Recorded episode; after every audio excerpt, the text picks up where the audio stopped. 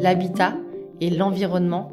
En fait, on s'en rend pas compte quand on est jeune, quand on est ça, mais je pense que c'est une part tellement importante de la construction d'une personne ma personnalité a été euh, bien évidemment définie et orientée par le fait de vivre dans un euh, quartier où on est tout le temps ensemble, où bah effectivement moi je suis quelqu'un qui a besoin de me dépenser parce que j'ai toujours vécu euh, voilà à jouer dehors, j'adore jouer, enfin c'est des traits de personnalité qui viennent de l'enfance et qui marquent et qui je pense pour certains ont été accentués par cette vie de quartier.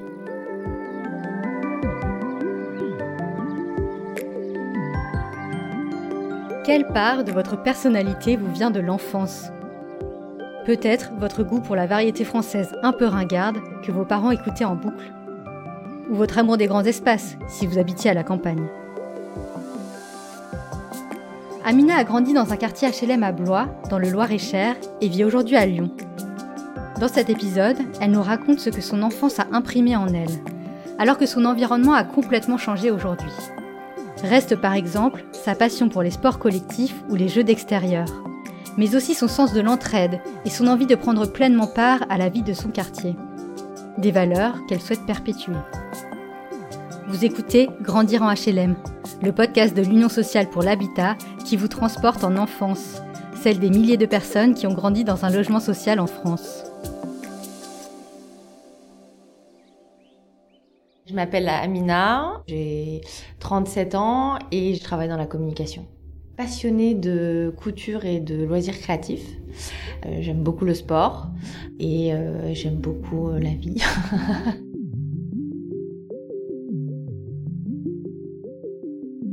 Aujourd'hui, j'habite en périphérie lyonnaise avec mon copain. J'habite dans un immeuble de 7 étages, dans un appartement qui a un balcon qui donne sur un grand jardin. On a refait tous les murs en blanc, on a mis du parquet euh, partout. On a deux grandes baies vitrées, on a mis des, verrières aussi pour laisser passer la lumière, on a cassé des murs pour laisser passer la lumière. Et puis euh, voilà, on a pas mal de plantes.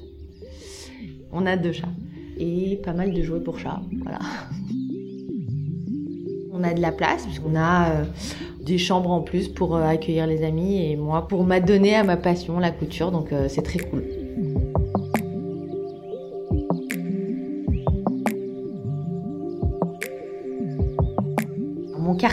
Aujourd'hui, c'est un quartier qui est en pleine restructuration. C'est un quartier euh, voilà très populaire, très vivant. On a un grand marché, des commerces de proximité, tout ce qu'il faut, mais pas encore de vie de quartier comme je l'ai vécu ou comme je l'entends c'est un quartier qui se gentrifie. Ça suit le mouvement un peu des, grandes villes qui est euh, que euh, bah, quand on veut acheter dans les villes, c'est devenu de plus en plus cher et puis du coup on s'écarte, on s'écarte et on va en périphérie. Mais c'est sûr que plus ça va, plus ça perd de son quartier populaire malheureusement. C'est dommage qu'on n'arrive pas à garder ce côté populaire avec ces, grands projets d'urbanisme.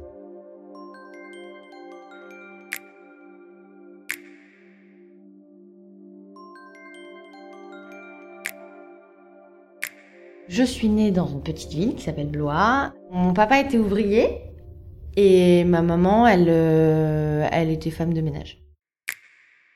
On a grandi avec mes quatre frères et sœurs, ma grande sœur, mes deux grands frères et ma petite sœur qui arrivait un peu plus tard, dans un quartier de deux grands bâtiments qui était un peu posé là euh, au bord d'une route mais qui était pas très passante. Mais du coup, on était tranquille. on était un peu dans notre bulle. deux bâtiments de 5 étages avec derrière un grand terrain de verdure qui longeait euh, tout le derrière d'un bâtiment qui était devenu notre terrain de jeu parce qu'il y avait de l'herbe, du coup on pouvait en faire un, terrain de foot ou de choses. Et puis en fait tout autour de ces bâtiments il y avait en fait une sorte de route mais qui n'était pas vraiment fréquentée à part par ceux du quartier. Donc euh, Là, on pouvait faire euh, du vélo, du roller, euh, voilà. Et puis après, on avait euh, ce qu'on appelait le château, où on devait traverser une route. C'était sur la route de l'école. Donc c'était à trois minutes à pied, mais il fallait traverser la route, donc on pouvait pas y aller sans surveillance. C'est un peu les structures de qu'on retrouve dans les parcs d'enfants en fait, où tu as une tour de château où tu montes pour aller glisser dans le toboggan, où tu as au milieu une seule de toile d'araignée où tu peux te balancer, et où tu as des toiles d'araignée pour passer de l'un à l'autre avec des petits mini d'escalade.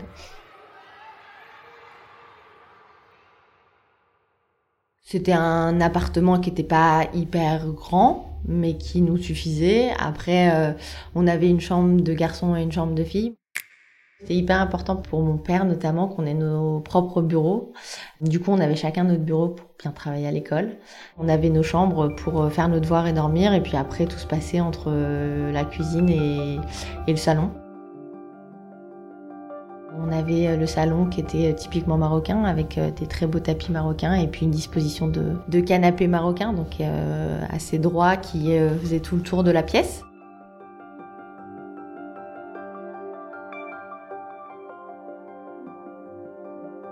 Quand je repense à mon enfance dans HLM, déjà, c'est pas quelque chose qui est intégré quand t'es petite, quoi. Enfin, j'en ai pas fait un truc de ah là là, j'ai grandi en HLM. Parce qu'en plus de ça, euh, comme je disais, c'était euh, deux immeubles, on se connaissait tous, et du coup, il y avait un vrai esprit euh, quasi de famille en fait. Comme on se connaissait tous, on savait qui était qui, on veillait les uns sur les autres, on avait bien sûr nos affinités, et c'est surtout qu'on était dans un cocon quoi. On était vraiment en sécurité quand on rentrait dans le quartier on jouait tous dehors. Euh, moi, quand j'y repense, euh, les souvenirs que j'ai, c'est vraiment le printemps et l'été. On jouait tout le temps dehors, quoi. On était tout le temps dehors. Euh, il y avait souvent bah, les darons qui étaient en bas sur le petit muret à discuter, mais qui pouvaient aussi nous surveiller. Et, et du coup, c'était aussi parfois une présence rassurante. Il y en a qui bricolaient sur leur voiture, il y en a qui bricolaient sur leur vélo. il y avait de la vie tout le temps. Les meilleurs moments, c'était quand les jours allongeaient et qu'on pouvait rester dehors plus longtemps et qu'il faisait beau et chaud et que et que voilà et que s'il y a quelqu'un qui sortait euh, donner une glace à quelqu'un, bah il donnait une glace à tout le monde. Enfin voilà, c'est des bons souvenirs. Les gars jouaient beaucoup au foot. Parfois, ils nous laissaient jouer, c'était cool. On jouait au 21, c'est euh, t'es devant un mur et il euh, y a un mec ou une meuf qui doit t'envoyer entre le, la balle euh, et toucher le mur 21 points, ça veut dire qu'il a gagné. Après, moi, j'ai beaucoup joué à l'élastique. J'ai beaucoup fait de vélo. Je me souviens, on avait des vélos et on faisait le tour de l'immeuble. Soit on faisait des pointes de vitesse, soit on faisait des roues, soit on faisait donc euh, à tourner autour d'un immeuble. Mais pour nous, c'était trop bien. Il y avait plein de jeux, quoi. On a passé toutes les modes, quoi. Je me souviens euh, sur les, le perron de notre immeuble à jouer au POG. C'était vraiment trop cool.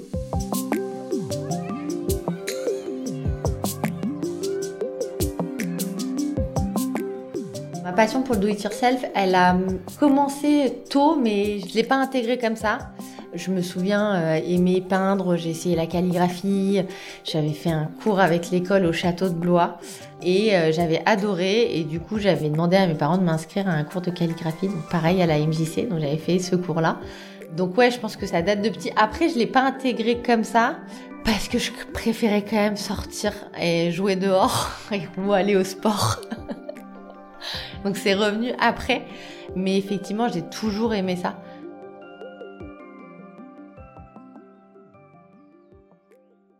Un souvenir euh, d'une propriété qui était un peu derrière chez nous, qui était un peu plus loin et euh, le propriétaire avait une grande maison avec des cerisiers mais qui était immense et trop beau et euh, il avait décidé de justement nous laisser rentrer dans son jardin et pendant une après-midi ou quelques heures dans une après-midi, nous laisser monter dans les arbres pour cueillir des cerises et pouvoir ramener les cerises chez nous quoi. Donc c'était trop trop bien.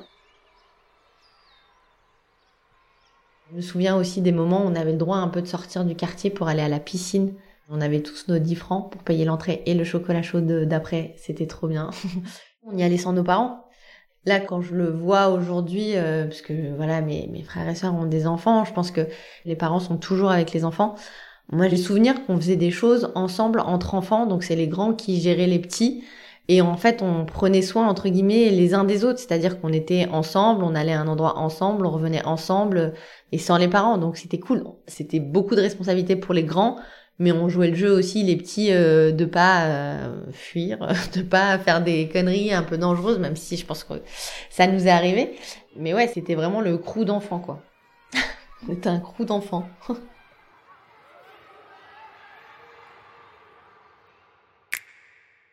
Blois, c'est assez petit, hein, donc euh, on arrivait à tout faire à pied quand même. Et à, je pense, un quart d'heure, 20 euh, minutes de, de, chez nous, il y avait euh, la maison de Bégon, qui était une MJC. Comme activité, j'ai fait de la gym et du modern jazz. Ça fait du bien à la tête, hein, même quand on est petit. C'était mon cours de gym, j'avais les spectacles à la fin de l'année, donc j'étais trop fière. Toute ma famille venait me voir, mes parents venaient me voir parce que j'ai encore des photos ou des cassettes de ces moments-là. Après, très vite, euh, bah, c'était au collège surtout. J'ai beaucoup fait l'UNSS pour faire euh, du sport et en fin de primaire, euh, j'ai commencé effectivement le basket que j'ai tenu jusqu'à mon bac. Quand tu fais un match et que tu gagnes ton match et que à la fin tu es trop contente avec ton équipe, enfin c'était des trop bons moments quoi. En fait, je pense que tous les voisins nous ont marqués. On vivait tous ensemble. Quand on devait rentrer chez nous à un moment donné, parce que quand même on rentrait chez nous, hein, le fait que nos balcons euh, soient hyper proches ou que bah, ce soit pas des grands immeubles de, de 1000 étages, bah en fait il y avait aussi cette autre vie qui était qu'on se parlait euh, par balcon interposé. Il y avait une fille de l'âge de ma sœur qui était une très très bonne amie de ma sœur. Enfin, c'était, je pense qu'elles étaient meilleures amies à cette époque-là. Et elles passaient leur journée sur le balcon à discuter, quoi. Il y avait les voisins du dessus avec qui on parlait et, après c'était plutôt on faisait des blagues. Il y avait une autre euh, voisine pareil qui avait une fille de mon âge et du coup le soir on pouvait nous aussi se parler par balcon. Je sais pas ce qu'on se racontait mais on se racontait des trucs. Hein. Après, il y a une voisine qui nous a énormément marqué, je pense à toute la famille, qui était notre voisine d'en face, qui était euh, une grand-mère tellement gentille avec nous. On allait la voir, euh, on passait des moments avec elle, euh, où on lui faisait des petites courses, on avait un petit peu d'argent après, donc c'est trop cool. Elle nous laissait la monnaie et elle était mais tellement gentille, donc elle avait malheureusement un Pareil, ça, ça m'a marqué un accident. Elle a fait un AVC dans son appartement. Et du coup, c'est entre guillemets nous qui l'avons découvert, parce qu'en fait, c'est nous qui lui montions le courrier. Et du coup, euh, pendant une journée, elle a pas répondu et ça nous a inquiété. Et on s'est dit, bah, c'est trop bizarre, parce que du coup, elle nous a pas prévenu. C'est pareil, quand elle partait, elle nous prévenait. Enfin, pareil pour nous. Euh. Elle a été hospitalisée après, et puis après, elle est venue en soins euh, à domicile, mais du coup, on allait la voir et puis on restait à côté d'elle pour discuter avec elle puisqu'elle pouvait plus trop se lever. Donc voilà, c'était limite notre grand-mère, quoi. Quand j'avais 17 ans, on a déménagé dans donc la maison qu'avait construit mon papa. Mes parents ont acheté un terrain et pour construire notre maison. Mais j'ai quitté effectivement la maison assez rapidement puisqu'à 18 ans, je suis allée en études supérieures dans une autre ville, à Tours. Ensuite, je suis arrivée à Paris pour euh, continuer mes études. J'ai commencé à travailler. Et il y a euh, deux ans de ça, euh, on a déménagé à Lyon, puisque dans tous les cas, je n'avais pas du tout envie de cette vie-là. La vie parisienne, elle est trop speed pour moi aujourd'hui. Je suis déjà speed, donc ça rajoute, c'est un double speed. C'est comme si on faisait x2 ou x4, vu que je suis déjà x2. Quand on a déménagé dans la maison, il y avait quand même une vie de quartier, on connaissait les voisins, on pouvait s'entraider. C'était dans un lotissement et on avait reproduit cette vie de quartier.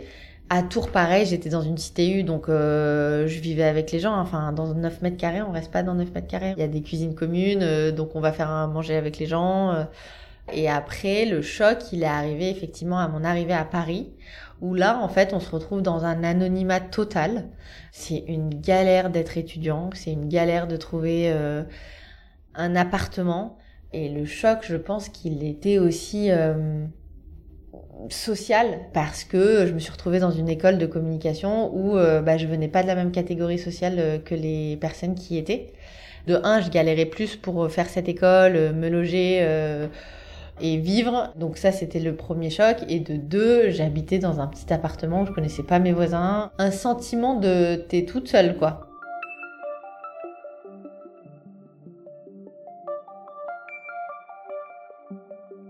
Choc passé, je me suis dit que en fait, euh, classe ou pas classe, en fait, j'allais faire mon petit bout de chemin et entre guillemets, euh, et pardon du terme, je m'en foutais de me dire dans quelle classe j'appartiens en fait.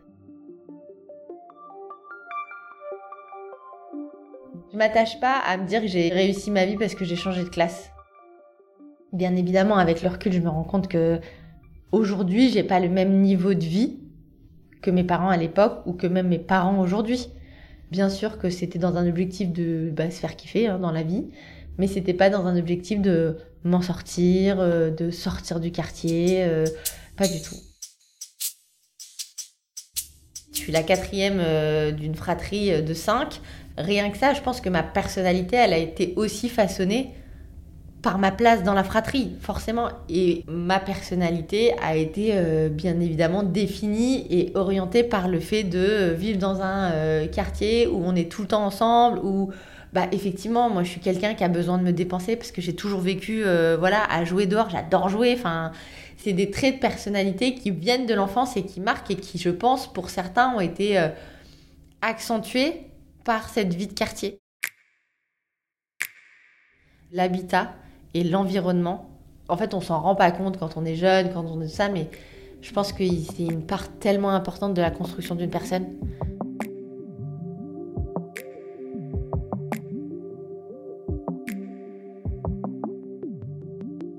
La force que j'en retire, c'est de savoir vivre en communauté. Franchement, parfois on se demande a des gens qui savent le faire, parce que c'est pas si facile que ça. C'est le partage, le vivre ensemble euh, et l'entraide. En fait, c'est des valeurs qui sont tellement euh, basiques mais essentielles pour euh, justement euh, bien vivre et bien vivre ensemble que bien sûr que j'ai envie de les transmettre, bien sûr que j'essaie de les perpétuer dans mon quotidien, même si c'est pas sur le même format. Si j'ai des enfants, je pense que j'essaierai de leur transmettre en les emmenant dans des endroits où il y a beaucoup de vie en fait. Faire partie de la vie associative, faire partie de la vie de quartier dès qu'il y a quelque chose qui se passe dans le quartier, bah y aller, euh, connaître ses voisins, euh, dire bonjour à ses voisins. Euh, c'est bête à dire, mais parfois, franchement, il y en a à qui faudrait le rappeler. Dire bah voilà, il y a une personne, elle a besoin de ton aide, bah tu vas lui proposer ton aide en fait, sans rien en retour. C'est juste, c'est comme ça, c'est ta voisine, tu l'aides quoi. Par exemple, dans le dans l'appartement là où on vit actuellement, il y a un conseil syndical qui est hyper actif mon compagnon euh, s'est mis dans un groupe pour gérer la piscine, par exemple, parce qu'on a une piscine commune. Quand il y a des appels, on va dire, à la communauté pour aider la copropriété ou des choses comme ça, bah on s'y inscrit euh, hyper rapidement. Euh, voilà, à donner, j'avais du terreau, bah donner du terreau pour les bacs communs, proposer de l'aide pour faire le jardin, enfin des choses comme ça. Aujourd'hui, je vis pas en HLM parce que j'ai les moyens de m'offrir un appartement pas en HLM et que je laisse la place à ceux qui en ont besoin. Donc ça, c'est quand même cool parce que je me dis que effectivement, mes parents, ils ont vécu en HLM parce qu'ils avaient besoin de vivre en HLM. Avec cinq enfants, un père ouvrier qui a arrêté de travailler très tôt parce qu'il a eu un grave accident de travail et une maman femme de ménage, clairement, je savais qu'on roulait pas sur l'or, quoi.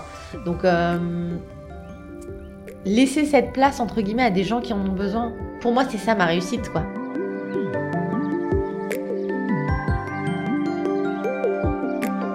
Venez d'écouter Grandir en HLM, un podcast de l'Union sociale pour l'habitat, produit par Louis Créative, l'agence de création de contenu de Louis Média. Je suis Jeanne-Marie Desnos et j'ai tourné et monté cet épisode. Alice Carviel l'a réalisé et mixé sur une musique de Hans Berger. La production est supervisée par Kenza Elalhok. Merci à Amina qui nous a ouvert les portes de son logement et a accepté de témoigner. À bientôt!